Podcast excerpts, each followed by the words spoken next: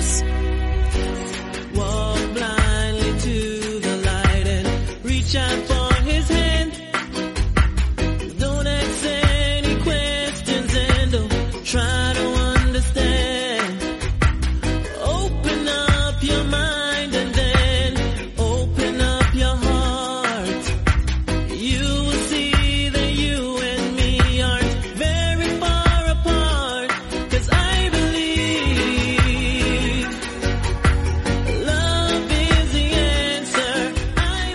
Muy buenas y bienvenidos todos a una nueva edición de Meme Adictos. Mi nombre es Nathan y estamos en el segundo programa de esa nueva, ese nuevo formato que hemos decidido darle al programa y que comentamos en el día de ayer, en ese primer audio que vamos a hacer a partir de ahora de esta manera. Y bueno, lo primero, oye, ni 24 horas desde que dimos, desde que hicimos ese anuncio y algunos ya lo habéis escuchado, ya lo habéis prestado atención, ya habéis dejado comentarios y tengo que agradeceros lo que, hayáis dejado esos comentarios. Ah, son de momento pocos, pero bueno, ya digo, estoy contento con lo que he visto. Hay un usuario también que se llama arroba pocho anónimo en, Twitter que me ha preguntado que si un programa diario es suficiente, que si se generan noticias todos los días. Depende, lo, lo que le he contestado a él es algo que os quiero transmitir. Si abrimos el espectro de lo que son noticias y, y eventos, y eso creo que al hacer el programa diario es algo que vamos a poder hacer, sí que hay cosas interesantes. Hay cosas bastante interesantes, por ejemplo, si todo va bien, si no surge algo más interesante o algo en, la- en los próximos días, tengo pensado también hablar un poquito de ese próximo evento que hay a final de mes de One, One Championship, donde va a haber hasta cuatro combates por título. Que son cosas muy interesantes, pero que normalmente por falta de tiempo los domingos no los trataríamos. Y por eso he, he- he querido hacer este cambio y ya digo, lo he consultado con los compañeros y tal. Y me han dicho que a ellos les parecía bien. Pero es por eso principalmente también. Nos va a dejar tiempo para hablar de otras noticias, dar a conocer otros eventos, hablar de otras peleas que a lo mejor no habéis visto, pero en el caso de One Championship, por ejemplo, son gratis. Las podéis ver gratuitamente a través de YouTube.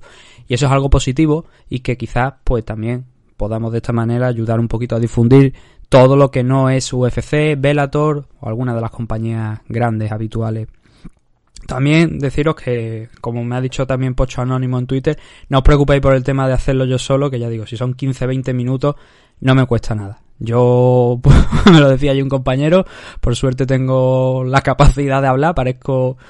eh, bueno, aquí, aquí eh, no se me vayan a ofender los, compañeros argentinos, pero aquí en España tenemos eh, un dicho, no sé si a lo mejor también por ahí en algunos países de Latinoamérica, que, que parecemos argentinos, es decir, argentinos en el sentido de que no paramos de hablar, que ya digo que no se me ofendan los, los compañeros latinoamericanos, ni nadie, ni argentino, ni nadie, porque es simplemente un comentario que solemos hacer y que no es despectivo, no decimos a mala ni nada, ni mucho menos.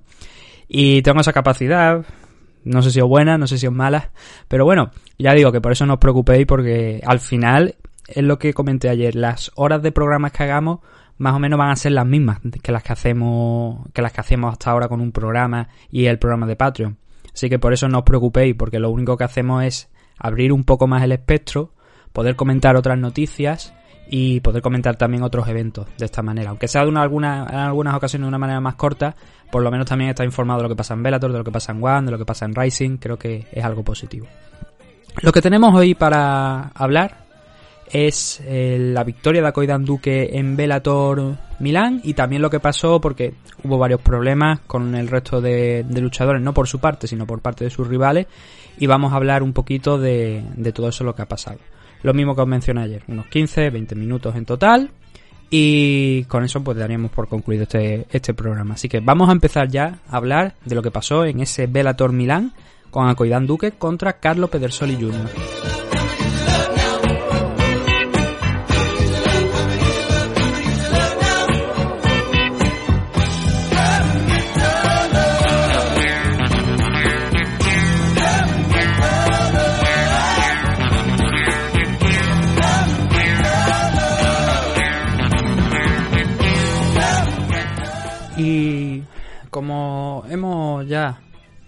dicho, vamos a hablar de ese combate que tuvo lugar en Bellator el pasado fin de semana, el sábado, entre Koidan Duque y Carlo Pedersoli Jr. en Bellator Euro Series 9. Antes de empezar con eso, hay que mencionar varias cosas. Y es que teníamos tres luchadores españoles adicionales que iban a estar en, en esa car.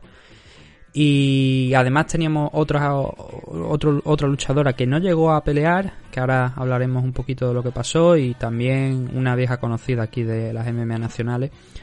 Y lo que pasó con estos tres luchadores, que estamos hablando de Darwin Rodríguez, Naucet Trujillo y David Trayero, ellos tenían peleas en este evento y eran peleas muy importantes.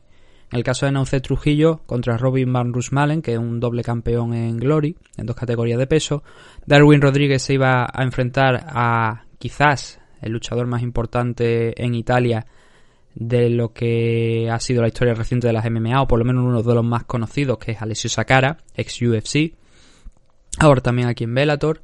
Y David Trayero se iba a enfrentar a Carl Albrechtson, un luchador que lo hemos visto en Rising, que lo hemos visto aquí también en Bellator. Y que bueno, por mala suerte, en el caso de los tres, no pudieron disputar esos combates. En el caso de Robin Van Rusmalen dio positivo por coronavirus y además anunció, creo que en la misma mañana del evento, si mal no recuerdo, o el día anterior se anunció que Robin había dado positivo por coronavirus y tenía que salir de ese combate que iba a tener contra Nauce Trujillo, que era un combate muy interesante. Era el debut profesional de Nauce Trujillo en MMA. No se ha podido llegar a, celebrar. Luego Alessio Sakara iba a enfrentar a Darwin Rodríguez. Alessio ha experimentado una lesión que por lo que parece incluso podría acabar en pasar por quirófano para recuperarse es una lesión, si no recuerdo mal, en el hombro izquierdo.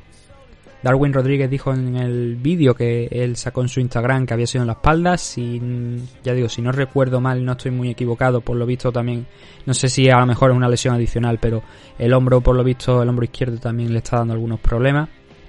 Un veterano de muchas guerras es normal, ¿no? Pero era una gran pelea para Darwin, era la oportunidad de entrar por la puerta grande derrotando a todo un veterano de, de UFC, de aquí también de Bellator, el luchador, como he dicho, italiano. Yo por lo menos lo considero así, el luchador italiano más importante de la historia reciente de las MMA. Y dado que no hay mucha historia, también diría en general de, de Italia. Y luego David Trayero contra Carl Albrechtson es quizás el que menos conocemos. No tenemos ningún dato realmente de por qué Carl Albrechtson ha salido de, de esta pelea. Y vas a redes sociales de Carl a ver si hay algún comunicado y tampoco encuentras nada. Entonces es el que no se sabe qué es lo que pasó. Pero lo que sí sabemos es que no se disputó tampoco el combate, con lo cual ni Darwin, ni David, ni Naucet tuvieron la oportunidad de subirse a la jaula de Velator. Espero que en un futuro, parece que no va a ser ahora en esos eventos que tenemos también, creo que son esta semana, sí, esta semana son los eventos que se van a realizar en Francia, que al final son dos, en un primer lugar iba a ser uno, pero al final lo han dividido entre dos eventos. Y bueno, las cosas de Bellator, ¿no? Cada uno ponen a, ponen a Chase Congo en un evento de main event y en el otro ponen a MVP, a Michael Venom Page, y asunto solucionado. Van a dividir el evento y parece que ahí no vamos a tener, de momento, salvo sorpresa, no vamos a tener a ningún luchador español. Cuando vi que Darwin y que David comunicaban por redes sociales que eh, sus dos rivales habían caído, yo tenía la esperanza de quizás, a lo mejor, que pudieran llegar a enfrentarlos a ambos. Pero también, claro, hay que entender una cosa. Son compañeros, son, bueno, son amigos, las esquinas también se respetan mucho, Titín, Julito Santana, Dani Valles también que estaba por allí. Era poco probable que eso ocurriera, pero en un principio, claro, dice, están los dos allí, son 205 libras, ¿por qué no, no? Pero bueno, también entendible. No sé si, yo me inclino por esa opción, ¿no? También son, que son viejos conocidos, que se, que son amigos también, todo el mundo respeta a ambos luchadores y también a las esquinas, a Titín, un clásico, uno de los referentes de las MMA nacionales, de los deportes de contacto en general, aquí en, España, la figura de Titín y Aníbal por supuesto, uno de nuestros grandes referentes actuales en Combate América, veremos en próximas fechas también en UFC, ¿por qué no? Y además había otra luchadora que iba a estar en esta car que cuando estaba buscando la ilustración para la ilustración, la imagen del combate contra Pedersoli Jr. de Acoidan Duque para ponerla de portada, me encontré con un mensaje de la agencia de, representación, la persona que lleva la carrera de, de Acoidan Duque. Que también, además, hay que decir que no solamente la de Acoidan Duque, sino también la de Naucet Trujillo y David Trayero. Trabajan con la misma agencia y ellos, estos tres luchadores, iban a pelear aquí gracias a ellos. Además, había más gente. Más gente que iba a estar aquí. Una de ellas, una chica, iba a ser Laura Moreno, que es campeona en K1 y en Muay Thai. Y que el, problema que ha habido con, con Laura es que la, rival a la que se iba a enfrentar, según su agencia, que es World Fight Management, mm, dio no tuvo la posibilidad de obtener el visado, no consiguió obtener el visado y no pudo llegar a, a pelear, no podía viajar hasta Italia para, para pelear. Pero, a ver, entiendo por el- la publicación que hizo la agencia que se referían a este evento. La verdad es que entiendo eso, no sé si es este evento, pero entiendo que era eso. Y también no solamente ella, sino que Piera La Fiera Rodríguez, que es una chica que ya aquí también en el programa la entrevistamos hace unos meses, como tipo de, su participación en un evento. Hablamos con ella y, ya digo, la entrevista la tenéis ahí en, en el canal, en el feed de Meme Adicto por si la queréis escuchar. Y al parecer Piera tampoco ha podido pelear por tema de visado, no suyo, sino de su rival. Entonces las dos luchadoras parece que trabajan con la misma agencia, de Acoidan Duque, Trayero y Naucet, y que las dos se han quedado sin combate de momento por ese problema de, en los visados de sus compañeras. O sea, de sus compañeras, de sus rivales. Ahora sí, ya eh, con esto, esta previa a lo, lo que ha pasado antes de- del evento, podemos centrarnos en lo que es la pelea en sí. Hay que también mencionar que este evento es gratuito, este evento se puede ver a través de, de YouTube, así que si no habéis visto la pelea y simplemente estáis en este momento escuchando el programa y hoy vamos a esperar para oír el análisis porque antes vamos a ver la pelea, pues ya lo sabéis, en YouTube, en el canal de Velator, tenéis disponibles las preliminares y ahí tenéis la pelea de Acoidan, que era, creo que era la sexta pelea por encima de las dos horas. No recuerdo el punto exacto en el que estaba de, de, la, de lo que es el visionado, para que no tengáis que estar ahí eh, pasando mucho. Creo que era por encima de las dos horas. O sea, que os podéis quitar un, un trocito, creo. No, no recuerdo, no sé si, si estoy equivocado, pero sí, creo que era por encima de las dos horas. En este evento, en el main event, estaba peleando James Gallagher frente a Cal Eleanor, que era un combate que se había intentado ya realizar en varias ocasiones y estaba bastante se, esperaba desde hace bastante tiempo como, como digo y al final mm, menos de bueno no llegó ni a los 5 minutos del primer asalto. Jane Gallagher pasó por encima de Cal Eleanor sometiéndolo y demostrando lo grandísimo luchador que es además estaba Charlie Ward por aquí Sidney Kavanagh muchos luchadores irlandeses. Pero la pelea que nos interesa a nosotros era el debut de Bel- en Bellator de Acoidan Duque uno de los mejores 170 que tenemos aquí en España de la división welterweight. Y Carlo Pedersoli es el nieto de Bud Spencer ese hombre que hacía películas con Terrence Hill pegando guantazos que daban gusto. Y el background que tenía este chico bueno esta era también su primera pelea aquí en Bellator pero él venía de UFC donde había acumulado antes de salir de la compañía un 1-2 de récord habiendo perdido contra Alex Oliveira y Dwight Grant. Pero hasta llegar a UFC había tenido una grandísima racha de, de victorias, un 11-1. La actuación que tuvo en Cage Warrior derrotando a Nicolas Dalby por una decisión dividida le mereció, le valió el entrar aquí en, en UFC. Y era una pelea muy interesante para Koidan, una pelea dura, complicada, la pelea contra el rival más importante, yo diría que es el más importante que había tenido hasta ahora. Y a Koidan lo hizo bastante bien, lo hizo muy bien, de hecho. Ganó, arrancó la, la decisión en su favor y además una decisión que no hay controversia ninguna ni posibilidad de equivocación porque estamos hablando de un doble 30-27 y un 29-27 a favor de la Coidan. ¿Cómo se produce esta victoria? Pues hay una constante a lo largo de los tres asaltos. La verdad es que creo que el hombre que el, el árbitro que dio, el juez, mejor dicho, que dio un 10-8 en el primer asalto a favor de Coidan, yo creo que se cedió. Se cedió un poco. Pero la victoria y, o sea, el ganar ese asalto, eso no lo discute absolutamente nadie. Al igual que la pelea, nadie puede discutir que Akoidan ganó ese enfrentamiento. Carlos Pedersoli salió muy combativo. Salió a presionar a, a Koidan, a encerrarlo lo máximo posible contra la jaula. Y lo que pasa, mi sensación, es que no respetó suficiente el poder de, de la fuerza que tenía Akoidan en las manos. Y Akoidan también salió con una estrategia de intentar derribarlo constantemente, a ver si podía tenerlo. Pero el que controlaba el centro, el que controlaba el ritmo del combate, el que estaba encerrando al otro era Pedersoli Jr. Y el primer asalto no iba demasiado bien, porque intentó varios takedown a Koidan. Uno, en uno de ellos se quedó en una posición inferior, pero ahí hizo bastante daño con unos codos muy cortos al rostro de, de Pedersoli, porque no había mucha distancia entre el pecho suyo y, la cabeza del italiano. Y ahí metió unos buenos codos para abrir una brecha. Y luego al final del asalto es el, mo el momento más claro, ¿no? Donde a Koidan pega otro zarpazo, baja Pedersoli Jr. las manos, una cosa que fue constante de los tres rounds y ahí lo cazó con una derecha a Koidan y lo mandó al suelo, lo que pasa que no tuvo tiempo para más, tuvo apenas unos 10 segundos aproximadamente y quizás hasta menos para intentar someterlo o intentar finalizar la pelea, pero no le dio tiempo, no tuvo tiempo para más, pero ya había dejado esa tarjeta de visita a Koidan en forma de esa derecha y de esos takedown que había estado intentando, que bueno, como decimos, en el primer round no fueron efectivos, en el segundo y en el tercero, sobre todo en el tercero, sí. El segundo asalto empezó prácticamente como acabó el primero.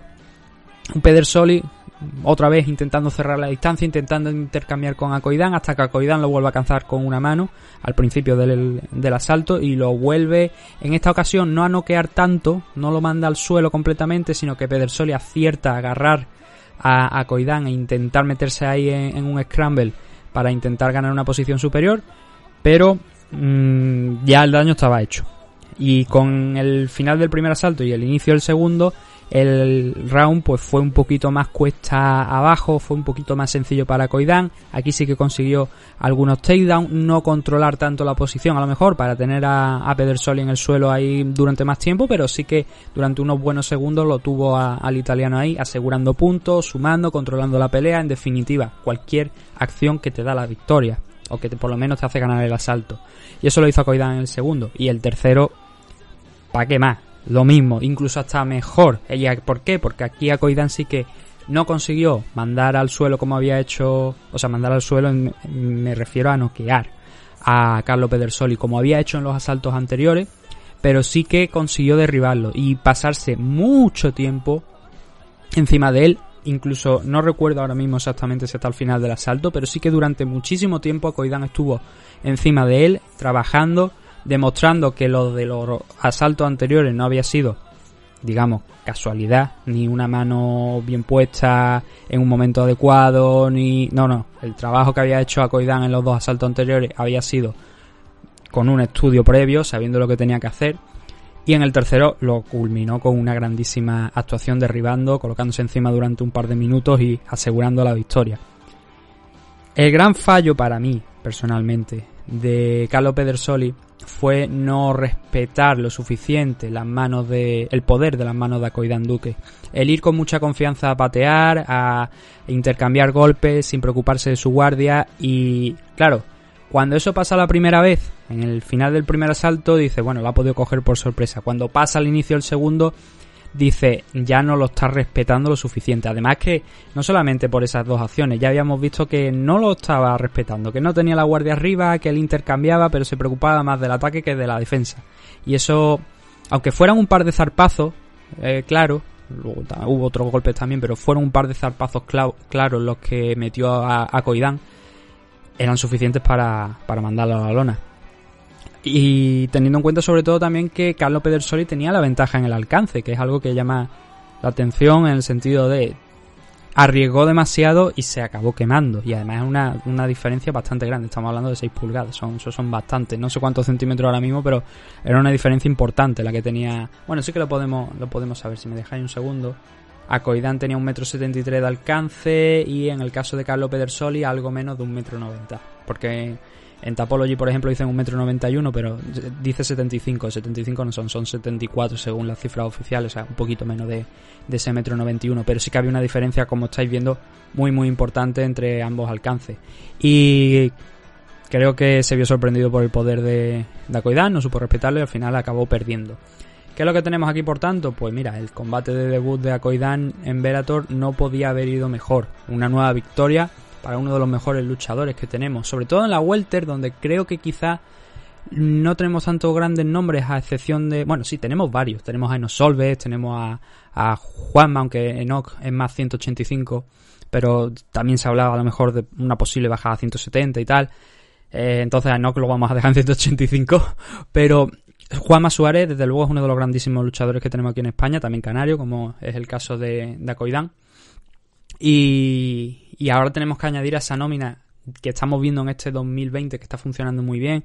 El caso de, de ese combate que tuvo en el UFC Fight Island Joel Álvarez, esa victoria que tuvo frente a, a Duffy, eh, la victoria de Juan Espino el, contra Jeff Hughes en UFC 253 y tal y tal. O sea, cada vez estamos viendo a los luchadores españoles alcanzar nuevas cotas.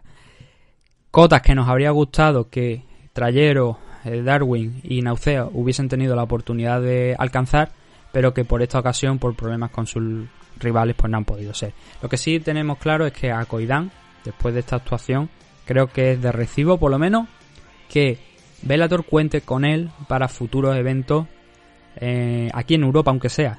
Igual en Estados Unidos, pues es más complicado porque.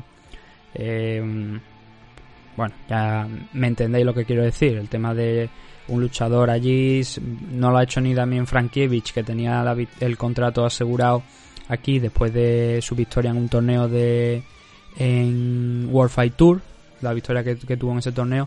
Entonces es complicado a lo mejor que eh, tantos luchadores europeos de repente entren por la puerta grande a, a Bellator allí en Estados Unidos, quiero decir. Pero bueno, como se celebra y Bellator está apostando por muchos eventos europeos, sí que espero que Acoidan Duque en los próximos meses, supongo ya a lo mejor tendremos que esperar hasta 2021 para ver nuevos eventos de Bellator aquí en Europa.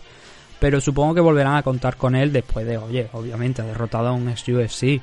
Sí, tenía un 1-2, pero es un buen luchador y creo que lo demostró, pero que no supo leer la pelea a Carlo Pedersoli y acabó pues perdiendo por esa decisión unánime en favor de Acoidan Duque.